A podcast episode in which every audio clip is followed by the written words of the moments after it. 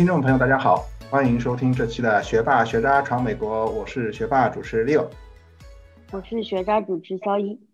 我是学渣主持林飞。嗯，现在是洛杉矶洛杉矶时间三月初嘛，啊，然后最近的话，我有一个很火的一个嗯社交软件，然后大家都在用，啊，它叫啊 Clubhouse，我不知道两位啊林飞同学和我们小一同学有没有最近听说过这个软件的？嗯，对，有听说过，当然也有玩了，反正最近很火嘛。对，前段时间一直在朋友圈被刷屏，就是好多朋友都在求邀请码，就是希望，因为那个软件是需要朋友邀请才能够进入使用的嘛，就是好多人都在求邀请码。嗯，是对我，我第一次听到好像也是，好像是中国中过我们中农历春节的时候，然后一下子火起来。然后我第一次听到这个，好像是当时呃，伊拉马斯克嘛，呃，马斯克，然后好像是是他个人去推荐了，然后然后感觉是有点带货的感觉，然后一下子大家都都都准备要去去 Clubhouse 了，感觉因为大佬带货，然后肯定是好东西，是吗？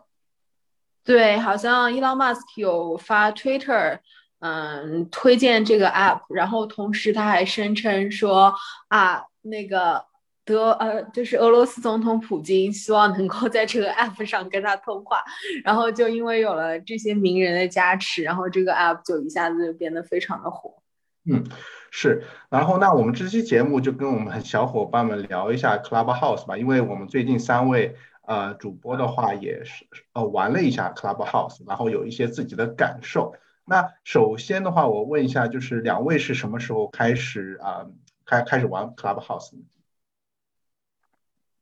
嗯，好像是二月初吧，就是说刚刚玩没有几个星期。嗯。然后就应该因为因为前面的话就是邀也没有邀请码，后来等了几天，然后。去凹了一个邀请码过来，才开始玩的。对，嗯，那我们林飞同学呢？我应该是，呃，我应该算是非常非常新的新手了，就是是上周周末的时候才开始用这个 app，然后还是 Leo 同学给我的邀请码，我才得以开始使用这个 app。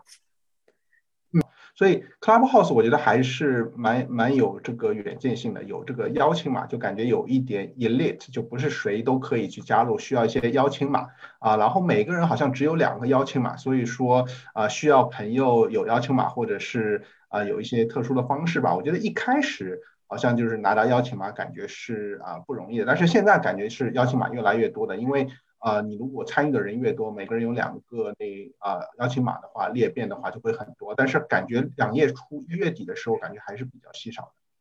对，好像一开始是只有一个邀请码是吧？然后后面才变成两个。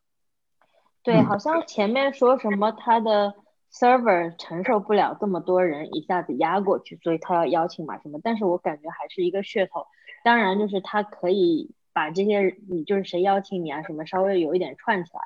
就类似这种，但是我现在还有六个邀请码，就是你玩玩玩，好像他会再给你邀请，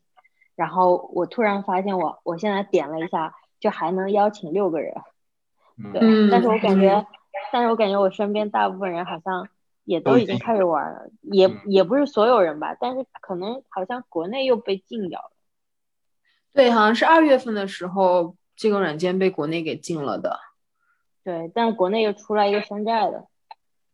哦，对，好像据据说某一家互联网公司在非常非常短的时间内迅速山寨了这个 app。嗯，你应该说的是 ink 吧？ink 也是。啊，对，是。对，那嗯，对，有可能呃，国内小伙伴现在不能玩 Clubhouse，但是我们可以啊分享一下经验吧，就分享一下我们在 Clubhouse 为什么，主要我们今天还是讲 Clubhouse 是什么，然后为什么会这么火吧，就是用我们亲身三个人的经验聊。聊一下我们这个对 Clubhouse 的一些理解吧。那因为我感觉现在不聊 Clubhouse，感觉是有点落伍的嘛。因为周围的小伙伴们感觉啊，这个 Clubhouse 现在是一个非常火的一。嗯，那 Clubhouse 它的模式是什么？那我这边就简单给大家科普一下。实际上它就是一个，嗯，呃，很简单，就是说每一个人都有一个自己的账户嘛。然后这个账户的话，它有一个就是说，嗯，你可以自己作为一个主持人，然后你开一间房间嘛。开一间房间以后，你可以就是有一个主题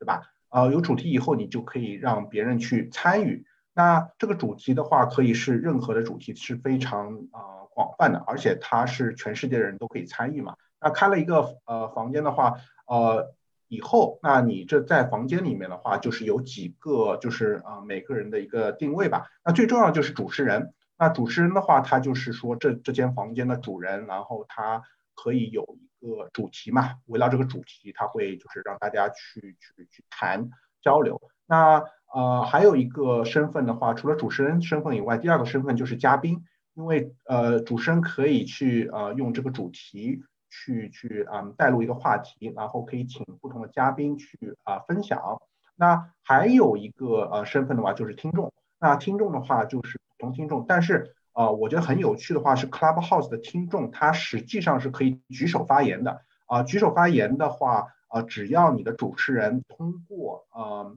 啊，通通过你啊的那个发言邀请，就可以把你拉上来，变成就是和嘉宾一样的一个身份，那你也可以去啊发言了。所以说，我觉得很有趣的话，它这个模式实际上是非常简单，只是呃是一个主持人开一间房间，然后里面有嘉宾有听众。但是我觉得它这个呃里面的这个话题可以千呃千变万化，然后也有很多名人可以去参与。那我最近有一个很好的例子，就是李开复老师。呃，去做了几次关于他个人啊，包括 AI 啊，包括有一个就是有问必答的话题，然后李开复老师的房间基本上八千人的上限就是马上就会满了，然后呃很很多小伙伴，而且要排队嘛，因为时间是有限的，所以说你如果是先进房间，然后先举手，如果主持人把你拉上的话，你就有第一时间可以问财富老师，有可能聊到三分钟的你的一个职场问题。啊，所以说就是一个很简单的一个概念，但是从这个概念衍生出来的话题啊，包括主持人怎么主持啊，嘉宾怎么回答，然后听众的话可以举手去发言，我觉得真的是，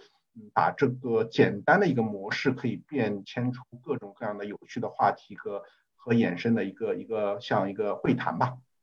嗯，那呃说完了这个模式以后，我想问一下两位，你们觉得嗯？Clubhouse 到底好玩在哪里？从你们自己的经验来说，那我先说一下吧。就是其实刚开始的时候进去，然后就感觉说，哎，这不就是聊天室吗？然后就一个一个这样房间，好像也没有什么特别。然后听了几下就没什么特别大意思，就退出来了。那后来的话，呃，慢慢就发现有很多很多就是很有意思的人，然后很有意思的组群组去比较。就是比较符合你想要知道的一些知识，包括说呃一些就是可以让你放松，或者是交到跟你兴趣相投的朋友，或者是一些书的介绍。那我很想要知道一些关于历史啊，然后就是政治讨论，包括说有一些嗯，就是早上他有一个七点钟的一个叫 meditation 的这样的群组。我觉得都特别正能量，就是呃也让我学到很多，就是眼界开阔很多。因为里面有非常多的人，他是背景就是比较强大的，就是说你可以是一个十八岁的学生或者十六岁的学生，然后呢也有一些很厉害的大佬或者是业界的那种比较泰斗的人物在里面，你们可以在同一个房间里面，然后你也可以举手问他，跟他讨论。完全就是，嗯，没有这种所谓的阶级或者等级的，所以这一点是我比较喜欢的，就是说一个零零后可以跟一个就是七零后或者八零后，我们都在同一个房间里面讨论，所以这个是一个蛮酷的事情。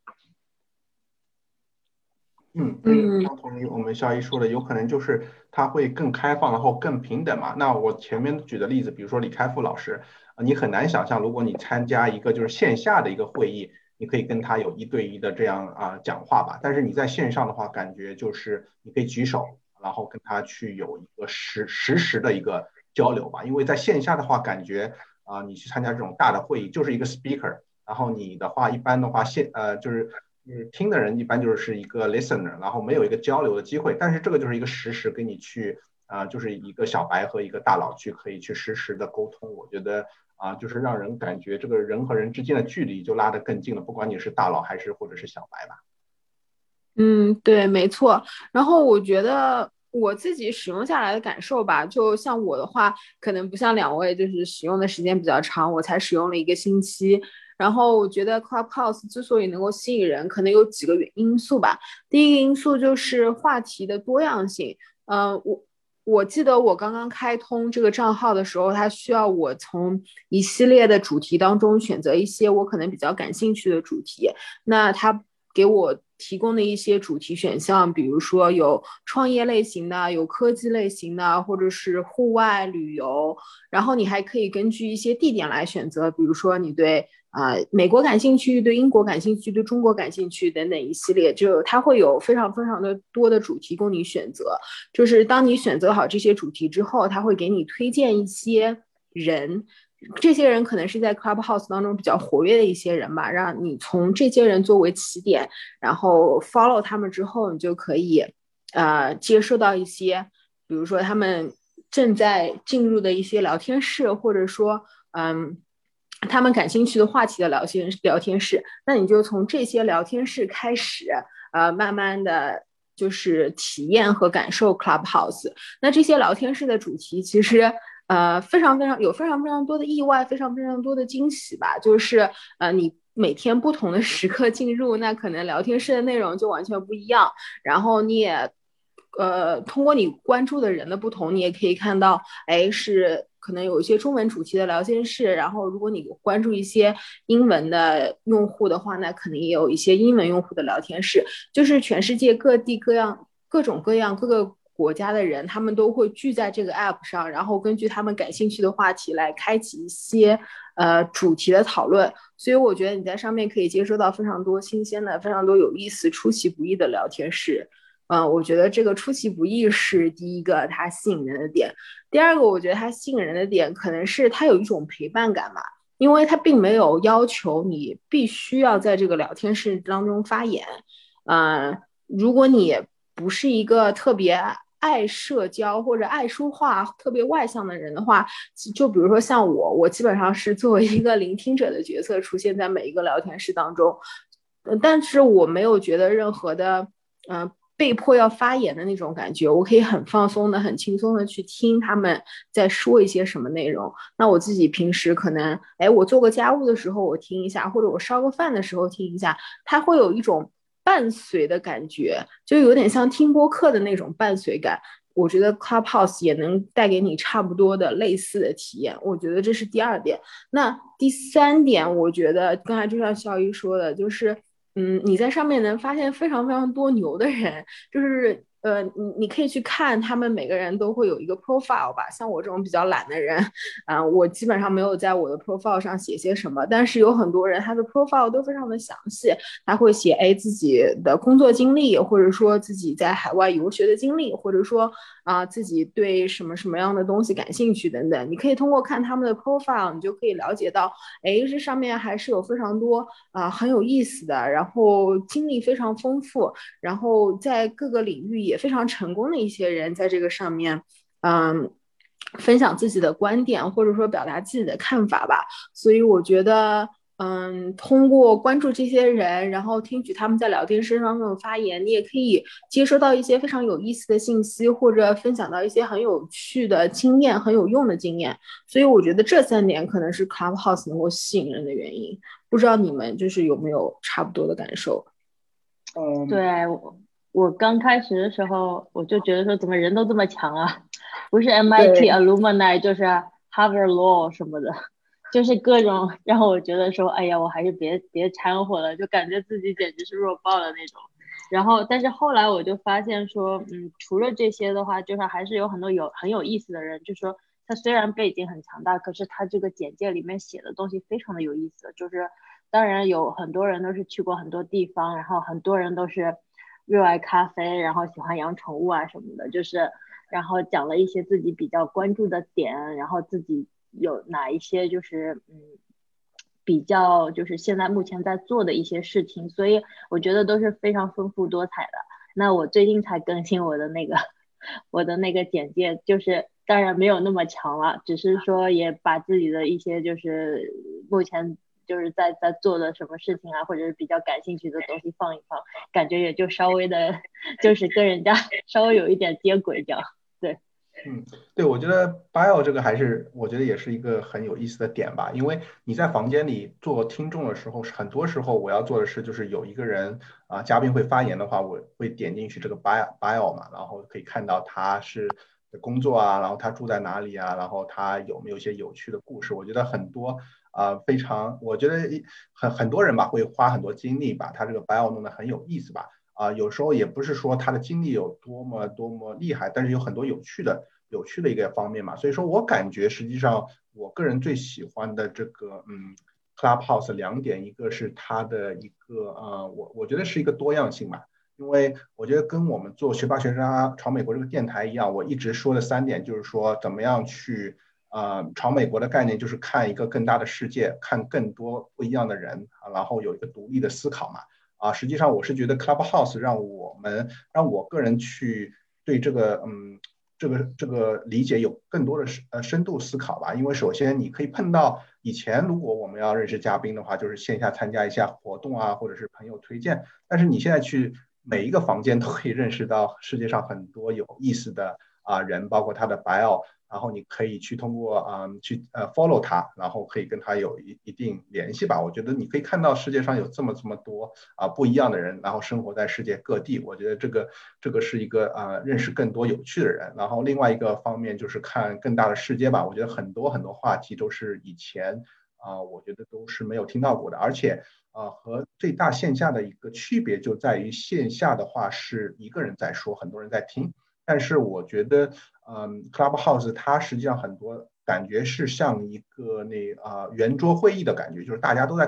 讨论，有可能在一个小时中你可以听到二三十个人的说话，然后他们的一些思考的模式和方式，我觉得令我啊就是大开眼界吧，就觉得，世界上是啊有很多不一样的一个一个多样性吧。啊，然后也是，嗯，呃，我觉得对我的好奇心有也是有一些的满足吧，因为我觉得，特别是在疫情这个阶段，大家都是社交的话，没有那么多机会参加一些就是线下的会议，但是现在可以用这个软件把世界上呃很多有趣的人啊、有趣的故事，呃，在这个 Clubhouse 的平台分享，然后满足了我的好奇心，然后啊，又可以去看每这么多有意思的人的发言和他们的一些感受，我觉得啊，非常非常嗯。对我来说真的是大开眼界吧。那最后一点，我觉得很关键的就是它一个互动，呃，就是像我前面说的，有呃，有可能在一个房间里有很多很多人可以发言。我感觉啊，因为最近也在看很多那个历史剧嘛，就特别是那个大秦帝国的几部又重新啊回温了一遍。我觉得就是感觉像大秦帝国的那个战国时代有一个叫百家争鸣嘛。啊，就是感觉大家在一个书塾里面，然后很多人在里面去发言，然后去互相去探索一些东西。然后如果你说的好的话，大家会说踩嘛。所以说我感觉有一点像这个意思，就是感觉不是说像传统线下就是一个嘉嘉宾几个很牛的嘉宾在上面说，下面人在听。但是 Clubhouse 有可能是更平等的。大家在抒发自己的意见，有可能像这种百家争鸣，然后说一下自己的一些观念吧。我觉得，啊，真的让我大开眼界吧，满足了我的好奇心，也满足了很多一些互动的一些感受吧。啊，特别是这个这个，嗯，Clubhouse 有一些如果说的好，它可以去，嗯，去去，呃，用，嗯，就设置一些东西嘛，然后就是感觉是踩的感觉。所以说，我觉得真的跟战国时代的那些百家争鸣有，啊，有，呃，有类似吧。你你是说可以点评？你是说可以点评别人的发言吗？就是赞他的发言或者对赞他的发言。实际上，呃，我的理解是 Clubhouse 啊，因为我我我呃，我不觉得我我我知道不知道是做的对还是不对。就是说，他的那个你如果在上面发言，你是可以去啊闭麦的，或者是你可以开麦。然后你这个闪麦，意思就是说，呃，觉得他说的好，所以说你闪麦的话，或者是他有一个就是说，嗯。呃，有一个像一个采花的感觉，你可以去按一下，然后就说明你代表是很同意他的说话，就感觉是一个采的感觉。所以说它有一些特特定的，如果你在上面是作为嘉宾，你有这个采的，好像呃一个一个功能吧，或者是听众，对这这个我还不是很知道，但是呃它是有个功能，你可以去相当于就是说采，就说说明这个人说的很好的感觉。嗯，哦，我都呃作为一个小白，我还不知道这些功能。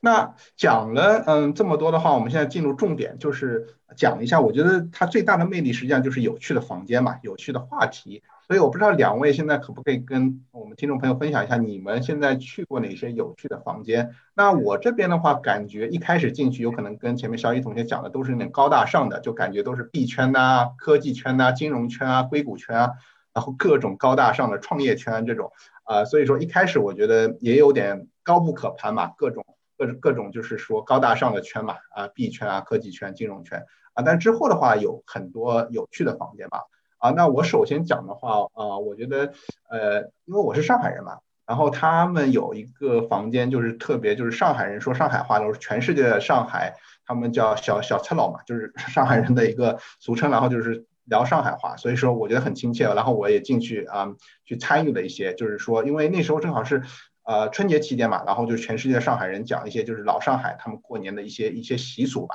啊，所以说我觉得那个房间当时是啊，过年期间我觉得比较有趣的，就是都而且是讲上海话嘛，就是比较亲切，是全世界的上海人，然后讲那个上海啊，有一些一些老的一些过年的一些一些习俗吧。那你会发言吗？你一般？啊，当时我是刚玩，所以说我就是点赞，我觉得我没有没有发言的，我就觉得啊，现在胆子越来越大会发言，但是当时候也是感觉是就是。感觉是潜水比较多，就是听听的比较多一点。嗯，这个还蛮有意思的。我希望能够找到一个说杭州话的群，因为我需要练习杭州话。对哦，对，我觉得这应该不少。所以说还有呃，就是林林威提到这个很有意思，就是说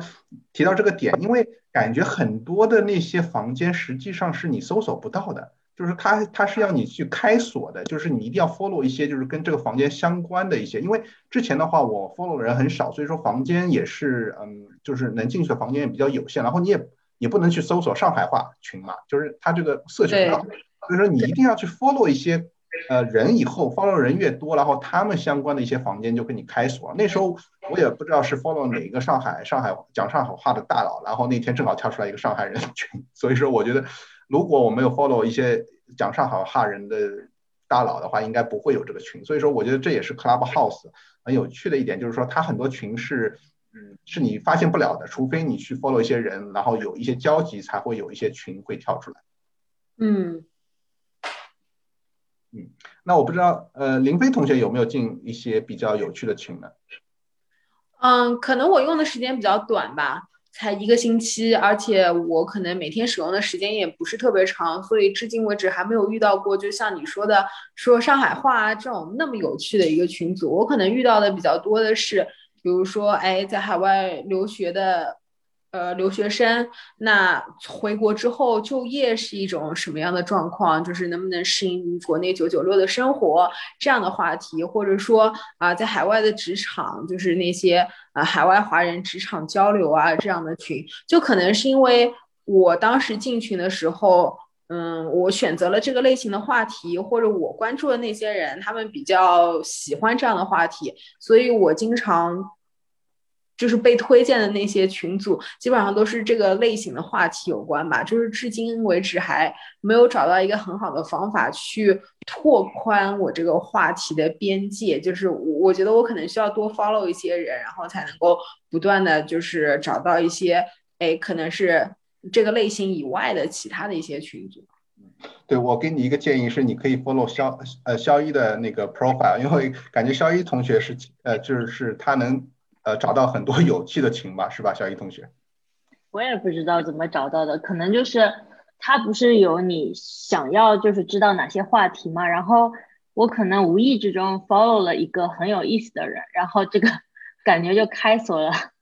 很多很多不同的房间，包括 topic，然后我就去关注这个，然后关注这个以后，突然又跳出来很多其他的人，就是比较你想要。比较想要知道的那些呃信息，然后又去 follow 这些人，然后就越来越多这样。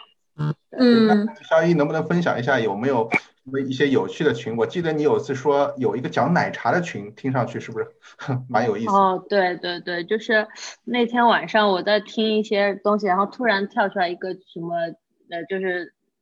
讲应该是。应该是全整个美国吧，就是有一些留学生在这边嘛，或者是当地的那种华人，然后就聊说哪里的奶茶最好喝，就是哪一家奶茶，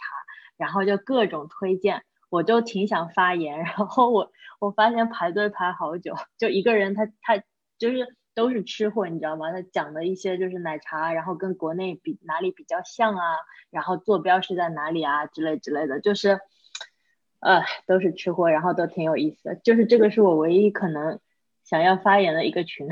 但是因为后来排队排太久了，就是就没有没有就是排到可以说这个样子。嗯，这个很有意思。对，因为我当时，嗯，呃，因为你如果在 Clubhouse 上，你的啊 follow 的人，或者是他 follow 你是你的呃朋友的话，就双方互相 follow 的话，你可以看到他在哪个房间。啊，那天晚上我也正好看到肖一在那个奶茶的那个房间，然后我就进去一听，哇，那真的都是奶茶的这种吃货大佬吧？就感觉在奶茶上的造诣非常厉害，每一个细节啊，包括里面的一些就是。呃，奶盖啊，一些就是波霸，真的真的是无所不知，而且是吃过无数家奶茶，然后北美嘛，因为加拿大和美国啊，所以也是让我大开眼界，原来奶茶的达人会这么厉害。嗯，那你们有看到过就是关于洛杉矶吃喝玩乐的一些组，就是群组吗？嗯，目前还没有，就还没有 follow 到洛杉矶本地的一些就是吃喝玩乐的。就是都是讲一些什么，就是怎么 network 啊，或者是什么做 re 做一些房地产什么的。然后我一我因为刚一加进去的时候，特别多都是那些湾区的人讲什么投资啊，然后讲那个股票啊，或者是讲炒币，然后就是讲一些什么就是天使轮啊什么。就是后来我一看全是这种话题，我就觉得说，哎，太无聊了，我就马上退出去了。对，就 是。啊，真的特别多，每天都有各种人讲这种东西，就感觉说啊，我现在又没有说可以去做这些投资，完全是牛头不对马嘴，不知道为什么给我推这些。对，对，所以说你一定要 follow 一下一些有趣的人，因为我之后 follow 一些人也会有跳出来，包括我记得很多像我，嗯，follow 了一些旅游达人，然后各种旅游的一些话题就跳出来，包括现在马上下午四点，他说有一个世界旅行拉丁美洲分享。然后这个等一下一个话题就是说，呃，这些旅游达人会分享他们去拉丁美洲的啊这些国家的一些旅行经验嘛。我觉得这个又能让我这个嗯旅就是呃特别喜欢旅游但是现在不能旅游的人的感觉，对，云旅游一下。对对对对，然后我也比较喜欢历史吧。然后我记得有有一个房间是袁腾飞老师也也参与了。然后讲袁腾飞就是现场讲讲一些话题吧，然后我觉得很有趣，所以说真的是你在 Clubhouse 会有很多就是无意间的一些惊喜吧。我觉得就是解锁很多房间，或者是你下拉推荐的话，就是说你 follow 人越多，或者是跟一些人有交集，然后你下拉的话，他会给你推荐。但是如果呃没有去 follow 的话，有可能就是打开不了这些房间。所以说这些很，我觉得这些房间和这些话题应该是 Clubhouse 最有。呃呃，最有趣的地方吧。对，那我们肖一同学还有没有去 follow？嗯，就是有一些比较有趣的房间呢？因为我知道你不只是 follow，呃，就是嗯，就是呃，就是讲中文的嘛。哦，我记得你好像有几次说到连韩文的或者韩文的也也会去听，是吧？对我刚开始的时候就是玩这个有点兴奋嘛，我就在想说，哇，怎么这么多乱七八糟的这种字我也看不懂，因为我也不知道是什么哪里哪个国家，然后。那当然，你你们知道是这个应该是法语，这个应该是德语，然后还有一些就是感觉像泰语，又感觉好像不不知道是印度语，对，就反正各种。然后我就一看，嘿，我就点进去听听看，就是怎么样的。然后就反正就觉得特别有意思吧，就是你完全不听不懂是什么，就你听他那个语调，韩文啊，就是因为你看韩剧嘛，就稍微能能抓到几个词啊，就比如说什么。呃，就是他们互相寒暄啊，或者是说一些，就是就就是还能听到几个英文单词，你知道吗？就特别搞笑。然后呢，就是你可以听这些语调，就是来感觉就是他们在说什么，然后就就还挺有意思。他的那个讨论非常的丰富，而且时间也不是很长，就是说，比如说这个群组我们会讨论，就是大概一个小时就结束了，然后他就会。非常准时，所以我比较喜欢这种。有一些群就是你可能晚上开，然后你早上起来的时候发现这个群还在。我想说这有意义吗？就是说你能什么东西你能讨论到这么拉，就拉锯到这个早上。所以嗯，像像这种的话，我比较我比较会感兴趣，就是一些关于时事的讨论，而且讨论的都很深刻。呃，另外就是有一些就是他给一个比较害羞的人，就有一些他就是社交嘛，你出去社交会碰到一些问题，然后他会教你说，哎，你怎么样去跟人家就是展开话题啊之类的。就对于比较害羞的人，这一点是比较好的，所以我特别喜欢。我现在还在慢慢挖掘这些群，但是我特别喜欢，就是你可以挖到无限你自己想要听的东西。就慢慢解锁的这种感觉，对，然后嗯，然后还有就是，当然你能看到陈小青啊，就是《舌尖上的中国》，包括说吴彦祖啊，就是什么这些，还有一些明星什么的，就是各种，就是有各种人在里面，对。当然，我比较偏向于找一些就是就是就很有意思的人，比如说有一些有一些人他是在某个，比如说他是关注水污染的。他就是对这一块特别了解，然后会科普很多东西，那我就会想要去他创的这个房间来看，呃，去看一些就是呃讨论啊之类的，所以我就特别特别喜欢这种。还有就是所有炒币的人眼睛都是红的发光的，这个也比较搞笑，就这种头像，对。对没错，然后我觉得吃喝玩乐就各种话题都有吧，严肃的，包括吃喝玩乐，有时候还能听到诗词歌赋。我记得就是元宵节那一天，还有什么诗词歌赋，就是当场就是很多嘉宾就是就是吟诗作对那种。还有别提了，那个群吓死我了，我进去然后有一个人在什么就是正好吟诗，就是吟到这种。就是特别特别传，就什么特别入迷的状态，然后我一听，全身鸡皮疙瘩都起来，我马上就退出来，实在受不了那个。对，但但但是非常有意思，还有就是很多线上的就是 KTV，就是现场就是嗯唱呃唱歌啊，然后就大家点评啊，然后还有线上的奇葩说，就世界各地的线上奇葩说，然后也还还还还会有评审嘛，然后给打分啊，然后说什么，就是如果是淘汰的话。就返回就是听众，然后如果是呃赢的话，就是排名的话前十位还能待在嘉宾，然后继续去去比赛，然后决出冠军。我觉得各种就是线下的那种模式，以以以前都不敢想象，但是现在全世界人都都可以一起去吟诗作赋，然后一起唱 KTV，然后线上做奇葩说。我我所以说，我觉得真的这个呃，只要你脑洞大，我觉得各种模式在在这个线上的这个 Clubhouse 都可以实现的。是的。嗯，就我还有一些就是看到群组就说两岸青年就是随便回答问题嘛，互相回答问题，然后我觉得这个氛围也是比较好的，就有有一些交流，嗯，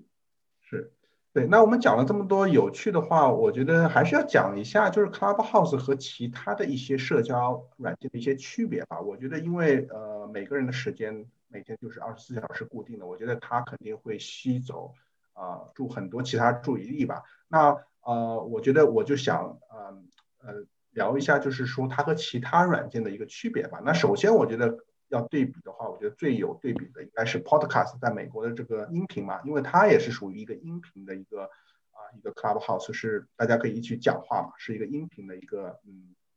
啊一个一个呃软件嘛。那我觉得它对标的应该是，就是说跟它最接近应该 Podcast 吧。那和 Podcast 我觉得最大区别是 Podcast 是不是实时的嘛，对吧？它是一个录下来，然后它的他的那个很多节目都是精心的去啊去编辑呃剪辑过的，特别像我听的像 Daily 啊啊像这种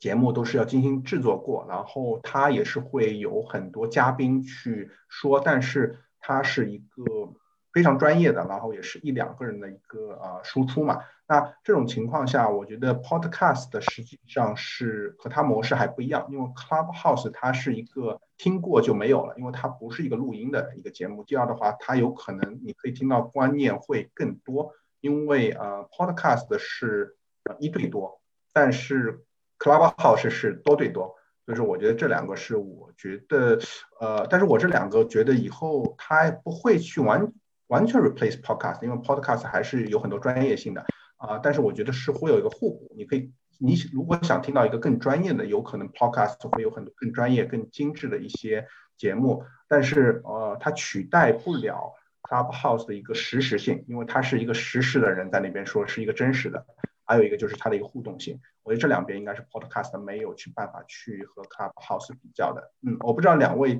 呃，对于 Clubhouse 和 Podcast 的个呃类比的话，有没有一些自己的看法？嗯，Podcast 就像你说的，就是我觉得其实是两个比较不同的东西。那 Podcast 就是它完全好像输出，然后呢，这个的话你就是像讨论这个样子，就是谁都可以参与，参与度不一样。对，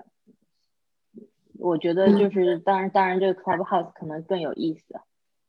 嗯，我我觉得就，我觉得你们说的都很有道理。然后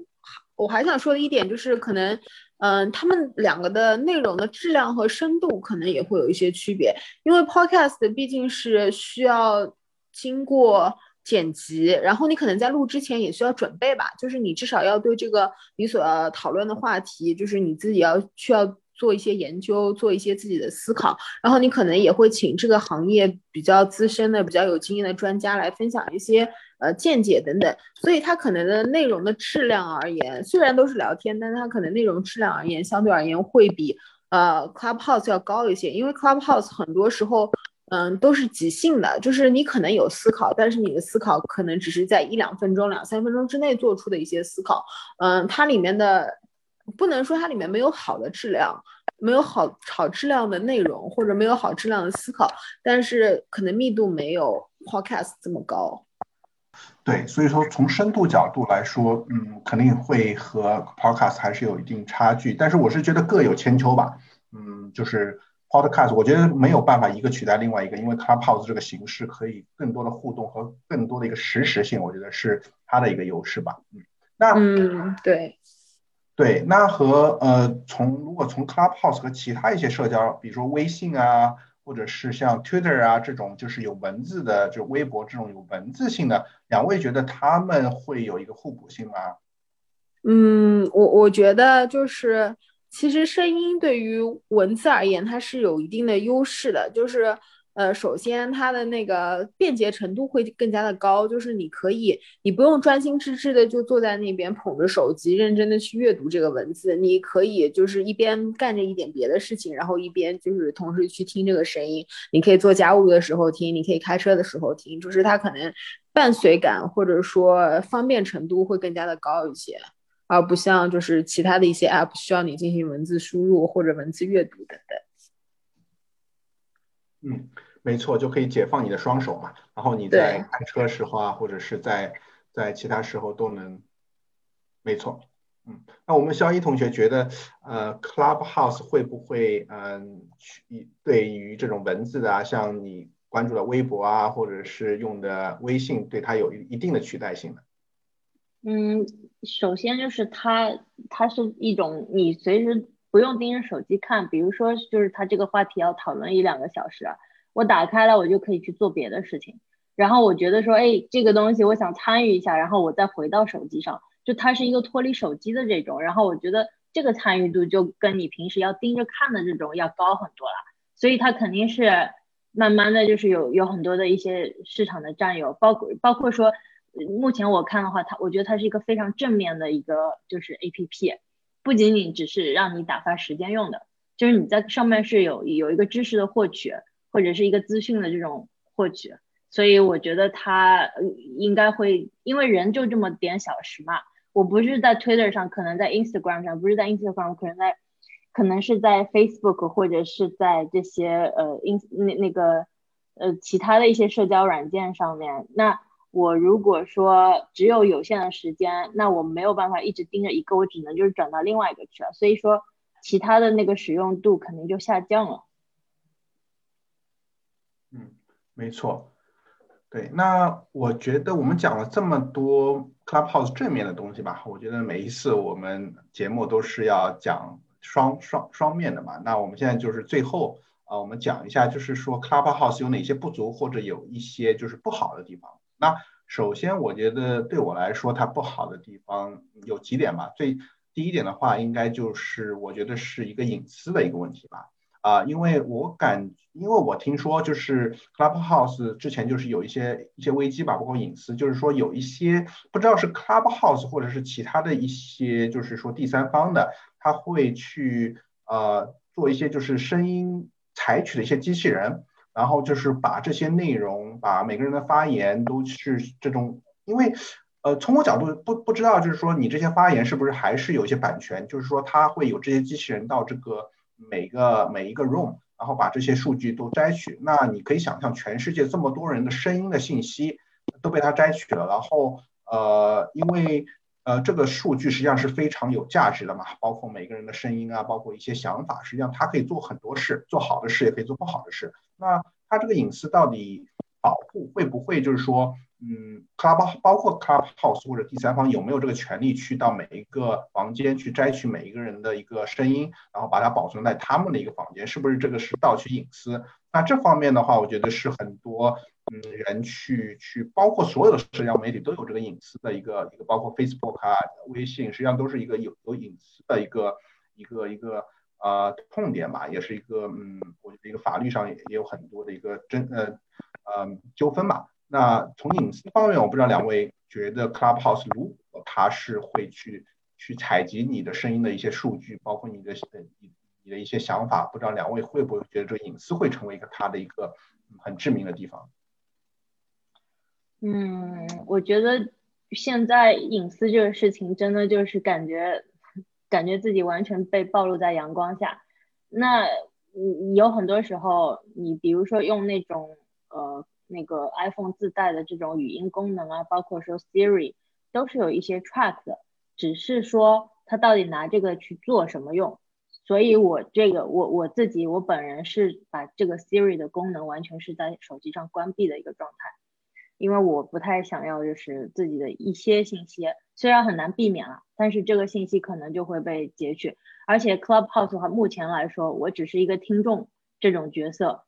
我觉得嗯慢慢的，他这些问题都会被暴露出来，那肯定会有一些解决方案吧，或者说有一些设置，有一些限制，它不能用于就是哪些东西，就属于隐私方面的东西。当然，这个东西我感觉你要用的话就没有办法。你不管是 Instagram 还是 Facebook，我觉得很多这种 APP 都都是在用一些你个人的隐私，就是它在搜集数据，不是这个就是那个，是一个整个的大问题，而不是只是 Clubhouse 一个人的问题。嗯，没错。那我们林飞对这个隐私的一个呃，有自己一些看法吗？嗯，对我之前看过一些报道，就是说呃，Clubhouse 可能会。呃，对一些 private room，就是他有一些聊天的群组是私密的聊天群组，他可能会对这些聊天群组进行录音，呃，这是一个非常大的一个隐私的 concern。然后还有一些 concern 是，就是因为他需要，因为你如果要注册使用 Clubhouse 的话，你需要别人邀请，那这个邀请的话，其实上他就在采取你现实当中朋友的关系。就是，如果是比如说 Leo 邀请了我，那他就知道说，哎，我们两个可能在现实当中是一个朋友的关系。那通过呃这个人邀请 A 邀请 B，B 邀请 C 等等，就一连串的下来，他可以非常清楚的了解说，哎，每个人之间他的人际关系是怎么样的，他可以获取你这个人际关系的图谱。这其实也是一个非常大的关于隐私的一个 concern，就是。就像肖一说的，科技它只是一种技术，关键是。在于，呃，开发这个技术的人到底是怎么样去使用它？他采集到我们的信息之后，他有没有拿我们的信息进行一些牟利，或者说，或者说会对我们产生一些负面的影响等等？我觉得这个不光是企业自己要有一些责任感，其实也需要一个国家还有一些法律法规去进行约束吧。当然了，我觉得其实。嗯，这个方面还在探索。如果说真正要对企业进行一些有效的约束，我觉得这个其实还挺难的。嗯，对，像就像前面小一同学说的，这不是 Clubhouse 的一个问题，它是所有社交媒体的一个问题吧，就是隐私权的一个保护。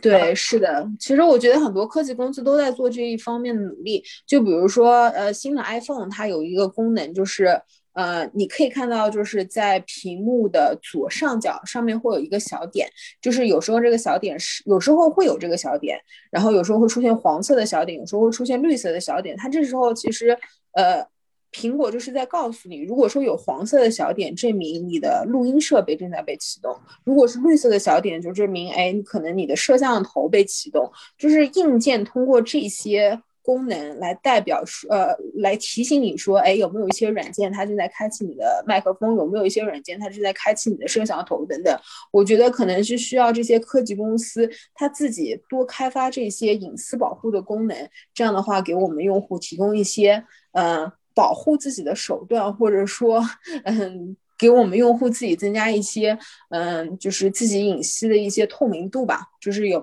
更好的了解到，哎，自己的隐私信息有没有被其他的软件或者其他的公司正在被监视等等。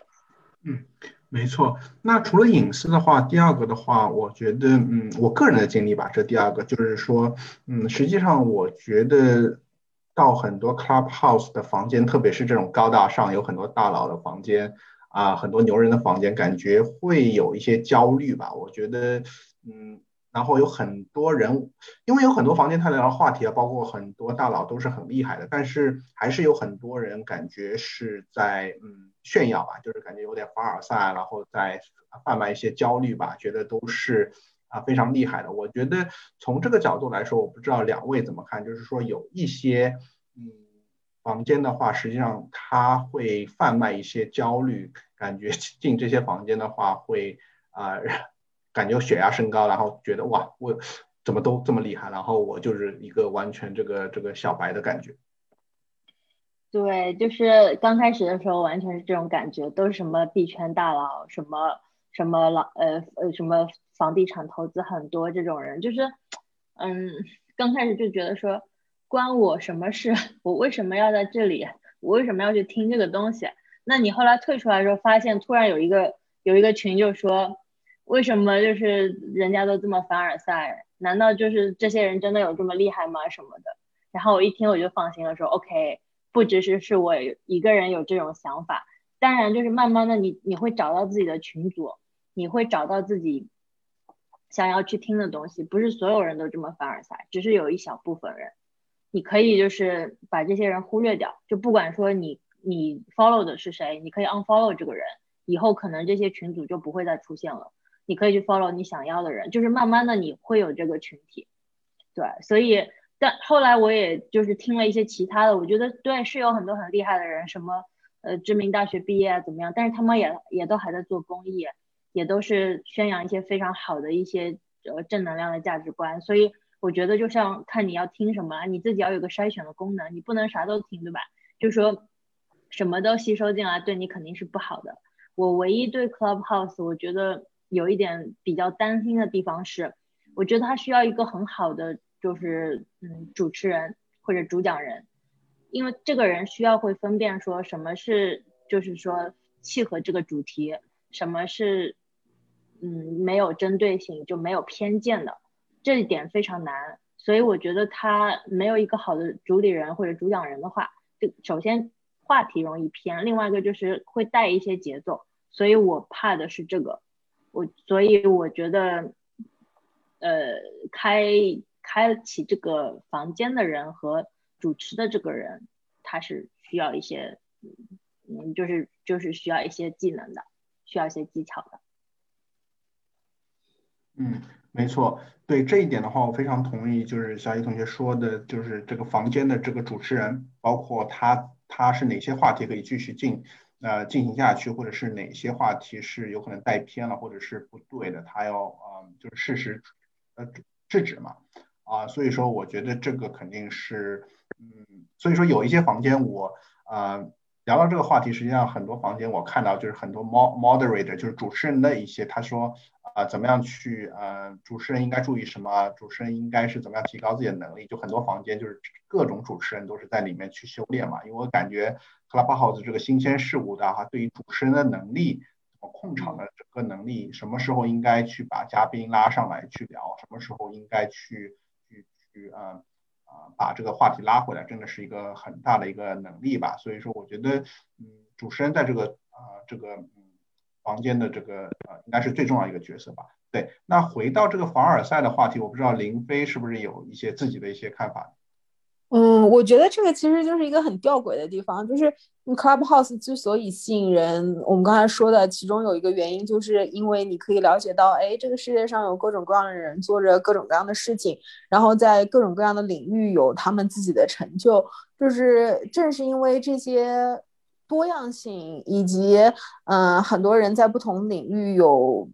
远高于我们想象的成就，所以这个才成成为了就是吸引我们进入 Clubhouse 的一个原因。但是同时又因为很多人有着这样的成就，就是相比于自己的话，就会给自己带来很多的压力。说，哎，为什么我没有在这个方面多努力一点？或者说，哎，为什么我还没有尝试这个领域？就会给自己增加很多就是没有必要的，嗯，心理上的压力以及焦虑吧。我觉得关键就是还是自己去调节自己的心态，就是。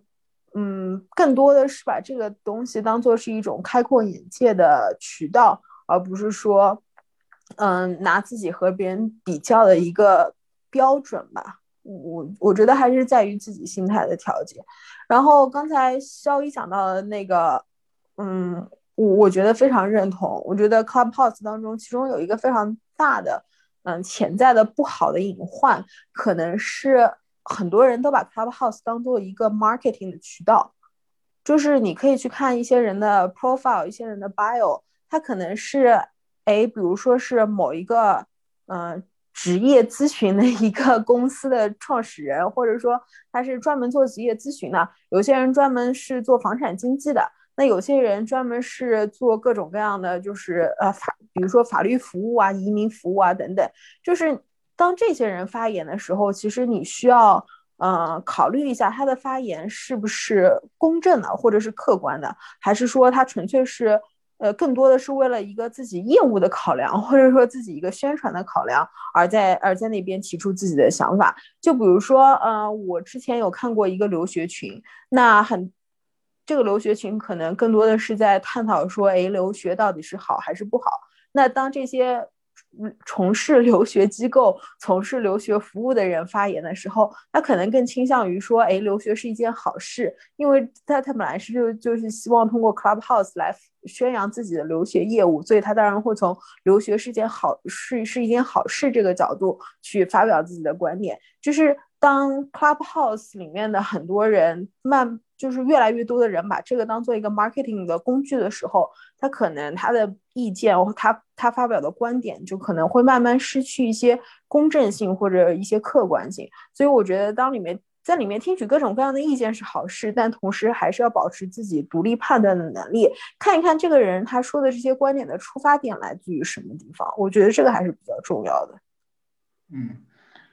没错，所以说我觉得这个独立思考能力还是很重要吧，因为对你每天都会收到各种各样的信息，怎么样去过滤、去分析这个这个啊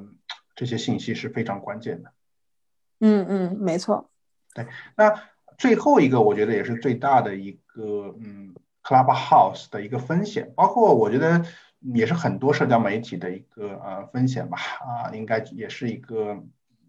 呃，实际上就是叫内容管制。啊，那内容管制是一个双刃剑啊，因为现在的 Clubhouse 实际上没有一个很强的一个内内容管制，就是随便什么话题实际上都是可以聊的。但是我觉得 Twitter 就是美国的这个微博，实际上就是一个很好的例子。嗯，他把美国的前总统川普都给他踢下去了，因为内容管制，他是觉得 已经管不过来了。对吧？所以说把这些呃一些内容就给给他删掉了，但是引起很多人说啊，为什么你要删我内容？那我觉得这个问题实际上也是 Clubhouse 的一些问题，因为感觉很多很多话题是非常好的，也可以带给很多正能量，包括很多一些深层的问题啊，你在其他平台也没有办法去深入讨论，但是在 Clubhouse 都可以，但是是有很多不好的一些内容，然后一些对啊人在里面去讨论一些内容。那现在是没有一个内容管制。但是我觉得，嗯，如果它要扩张到，呃，到下一个阶段的话，内容管制实际上是一个双刃剑。对，那我不知道林飞同学有没有看到一些，就是说觉得这个内容管制是不是也是一个双刃剑？对，我觉得内容管制这个事情非常的，嗯，吊诡，是因为谁来决定这个内容是好还是不好，或者说，嗯，就是你你从什么样的角度来？看待这个内容的好和不好，就是每个人他都会有自己不同的判断标准。那可能千人千面，就是每个人对这个内容好或不好的标准都是不一样的。那其次，法律赋予每个人有自己的言论自由。那既然法律都赋予大家这个权利，那为什么你作为一个平台，作为一个 科技公司，需要来有有有一个更高于法律之上的一个权利去阻止别人该说什么，不该说什么？我觉得这是一个非常需要我们大家进一步去探讨的一个领域吧。目前真的还没有一个 非常好的或者一个非常明确的、非常公正的一个标准。去真正的管制这个内容。对，其实现在社交媒体的，就是它的权力有一点大到让让人就是比较害怕，包括说一些政府，就是实际上这是一个，我觉得这是一个早晚都会需要爆发出来的问题。另外一个就是说，所谓的言论自由，我们讨论的自由到底是？什么样才叫自由？就是相对的自由，它是，但是相对到什么程度？一到十，你打多少分？就是说，比如说在某一个区域它是六分，可能在另外的区域它是八分，但是你在这个特定的区域之内，它总有一些是你不能说的东西，也不是说绝对的自由。就是说，你怎么区分这个东西？因为很难，就是特别难。对，是的，而且当这些嗯比较大的一些呃 IT 公司、网络公司把一些比较偏激的言论禁止之后，其实这些言论可以转入地下，它可以转入暗网，它可以转入一些比较小众的、不为人知的一些嗯那些呃社交媒体等等。那一旦转入一些暗网之后，或者一旦转入一些非常小众的社交媒体之后，那这个政府的监管其实又会更加的难。就是你还不如在明面上，对吧？所以其实这是一件非常 非常呃困难的一个事情。对，其实我我比较好奇，就是到底川大爷有没有在这个 Clubhouse 上面，就是纯属好奇心啦。对，哦，还有一个问题就是，嗯，其实 Clubhouse 上有些人他会冒用一些名人的名义。因为目前好像还没有一个非常严格的审查制度去审查说，哎，你这个人到底是谁？比如说，我可以声称我是伊朗马斯克，然后我就在 Clubhouse 上冒充我是伊朗马斯克发表一些言论，那但但是也没有具体的官方认证说，哎，我就是伊朗马斯克，或者这个人就不是伊朗马斯克。对，没错，它和 Twitter，因为 Twitter 还是嗯已经是个上市公司了，所以说它很多还是要受到一些监管。所以说你看 Twitter 和微博，它都有一个实名认证嘛，你不能去冒用。Clubhouse 没有，我觉得 Clubhouse 应该也是现在这个阶段是个野蛮生长。我觉得我们说的很多问题，实际上都是嗯去考虑它以后的一个发展。但是我觉得现在呃，它一下子从一个呃，默默无名的一个小 app，然后到现在全世界人民都在用，都在讨论。我觉得它已经在一个野蛮生长，这些问题我应该对他来说都是成长的烦恼。嗯，对，是的，我觉得对政府来说也是一个非常大的挑战，就是。其实现在的科技发展越来越快，迭代也越来越快，各种各样的软件层出不穷。那我觉得政策的适应能力远远没有这些软件的发展能力快，就政策永远是滞后的。所以我们面前永远都有一堆问题，我需要需要被解决。对，而且对于 Clubhouse 最难，它是全世界的人都在用，所以说你如果美国公司立法的话，你只能控制美国这边，但是你的房间有可能是全世界人，那这个到底算？去算哪一个国家的法律呢？所以说我真的是 觉得，呃，世界是变得越来越小，但是我觉得对监管部门和对于以后的一些发展，实际上都是双刃剑。像我们前面说的一个隐私的保护，一个是内容管制啊，我觉得真的是，呃，正是因为科技的发展，它是双刃剑，它带来很多便利，但实际也是带来很多法律和一些其他的一些隐忧吧。对，而且我觉得，就像我们刚才说到的，其实 IT 公司的权利可能远远会高于一些政府。就比如说，因为 IT 公司它可能是全球运行，互联网它的服务是提供给全球用户。那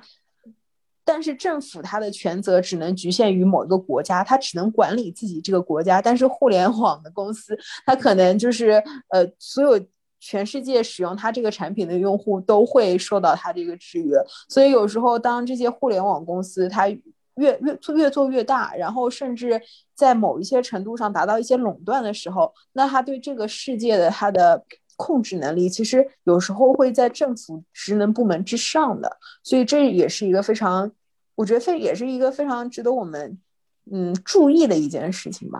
对，我觉得林飞讲的这个点非常好。实际上，最近有一个例子，就是 Facebook 在澳大利亚，澳大利亚，嗯，呃，对，对上了，因为呃，Facebook 是免费利用了很多就是呃新闻资源嘛，包括很多这个就是传统媒体，但是传统媒体实际上他们的利润已经被 Facebook 都拿走了，所以说呃，对于澳大利亚来说，它就是硬扛 Facebook 嘛，说你如果 Facebook 要立要用这些新闻媒体，你要交税。但是 Facebook 意思说他没有义务去交这个，所以说就是一个政府和一个科技媒体。但是对于老百姓来说，他们已经完全习惯了啊，从 Facebook 或者像 Google 这边看每天的新闻，他们已经是啊没有这个意愿去到传统媒体。那在科技和政府之间啊，我觉得呃这场仗实际上就是前面林飞说的。啊，有些科技媒体已经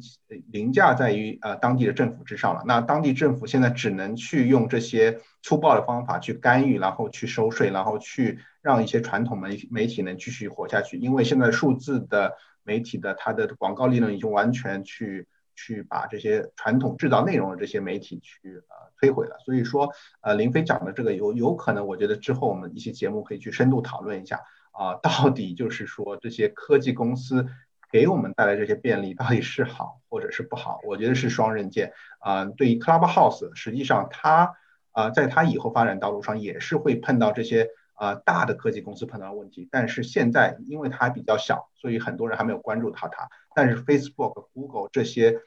啊这些科大科技全球的科技公司的碰到的问题，感觉它以后也会慢慢碰到。嗯嗯，是的，没错。嗯。对，呃，今天已经聊了很多吧？我觉得实际上我们已经聊了很多，啊，包括 Clubhouse，从 Clubhouse 也引申到一些很多科技，呃，科技公司啊的一些就是潜在的一些呃风险吧，就是实际上就是隐私和内容管制。我觉得下期节目有可能我们就可以讨论一下，呃，Facebook 啊，YouTube 啊，包括澳和澳大利亚政府硬扛的这件事吧。我觉得也是很值得探讨的。嗯，好的，那我们就下一期节目再见吧。对，那感谢听众朋友的收听，这就是我们这期的学霸学渣闯美国。美国。